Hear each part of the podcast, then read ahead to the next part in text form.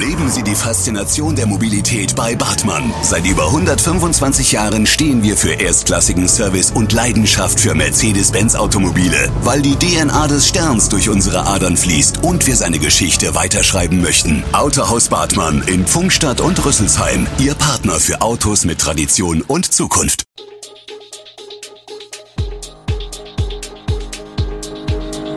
Gude, unser morgendliches News Update. Das Wichtigste aus Südhessen für Sie im Überblick.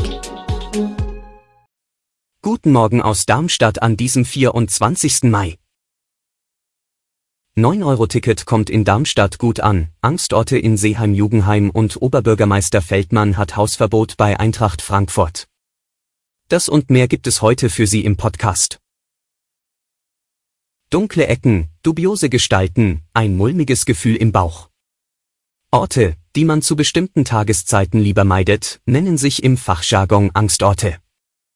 Zu diesen wurden die Seeheim-Jugendheimer im September 2020 befragt und die Ergebnisse kürzlich vorgestellt. Die Erkenntnis, an den Straßenbahnhaltestellen und am Schuldorf Bergstraße ist das Unsicherheitsgefühl am größten.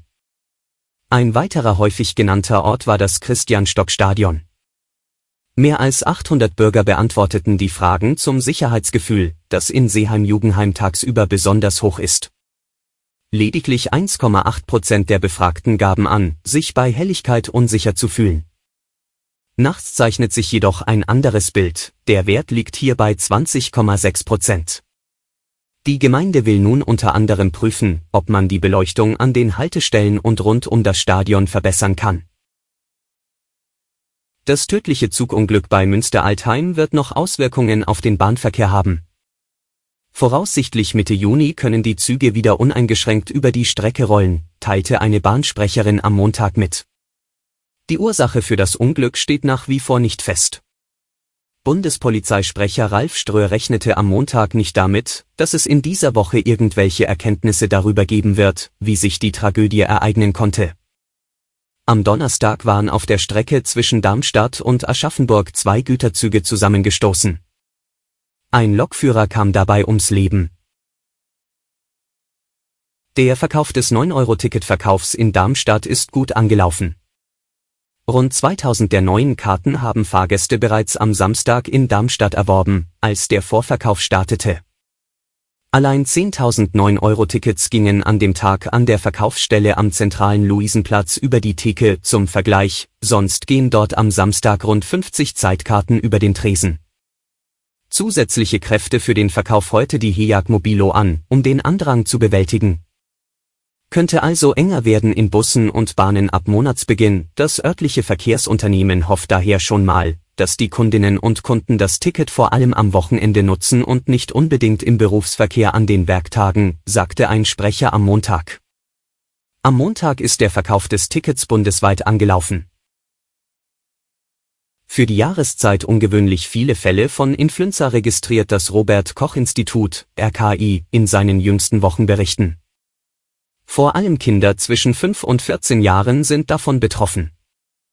Bei diesen hätten sich die Influenzaviren nach den Osterferien zunehmend ausgebreitet. Seit der letzten Aprilwoche seien die virologischen Kriterien für den Beginn einer Grippewelle erfüllt, heißt es weiter. Insgesamt ist die Zahl der Influenza-Erkrankungen in der gesamten Saison aber deutlich geringer als in den Jahren vor der Corona-Pandemie. Die Zeiten, in denen sich bestimmte Infektionskrankheiten bei Kindern und Jugendlichen besonders verbreiten, verändern sich durch die Corona-Wellen offenbar. Bereits im vergangenen Sommer und Herbst kam es in Deutschland zu besonders vielen Infektionen mit dem respiratorische Synzytialvirus, RSV, was für diese Jahreszeit sehr ungewöhnlich ist. Normalerweise zirkuliert das RSV nämlich vor allem von November bis April. Und zum Schluss noch ein Blick nach Frankfurt, so etwas hat es wahrscheinlich auch noch nicht gegeben, ein Oberbürgermeister bekommt vom größten Verein seiner Stadt quasi Hausverbot.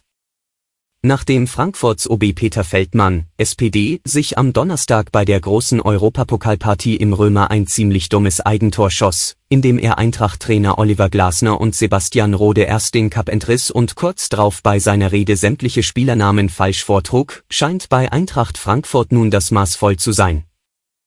Die Bild berichtet, dass Vorstandssprecher Axel Hellmann den OB künftig nur noch ungern im Frankfurter Stadion empfängt.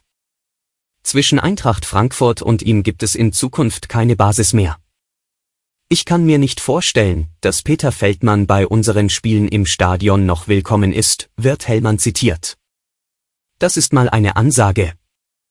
Der Druck auf Peter Feldmann wächst indes. Im März hatte die Frankfurter Staatsanwaltschaft in der AWO-Affäre Anklage wegen eines hinreichenden Tatverdachts der Vorteilsannahme erhoben. Alle Infos zu diesen Themen und noch viel mehr finden Sie stets aktuell auf echo-online.de. Gute Südhessen ist eine Produktion der VRM von Allgemeiner Zeitung, Wiesbadener Kurier, Echo Online und Mittelhessen.de. Redaktion und Produktion die NewsmanagerInnen der VRM. Ihr erreicht uns per Mail an audio.vrm.de.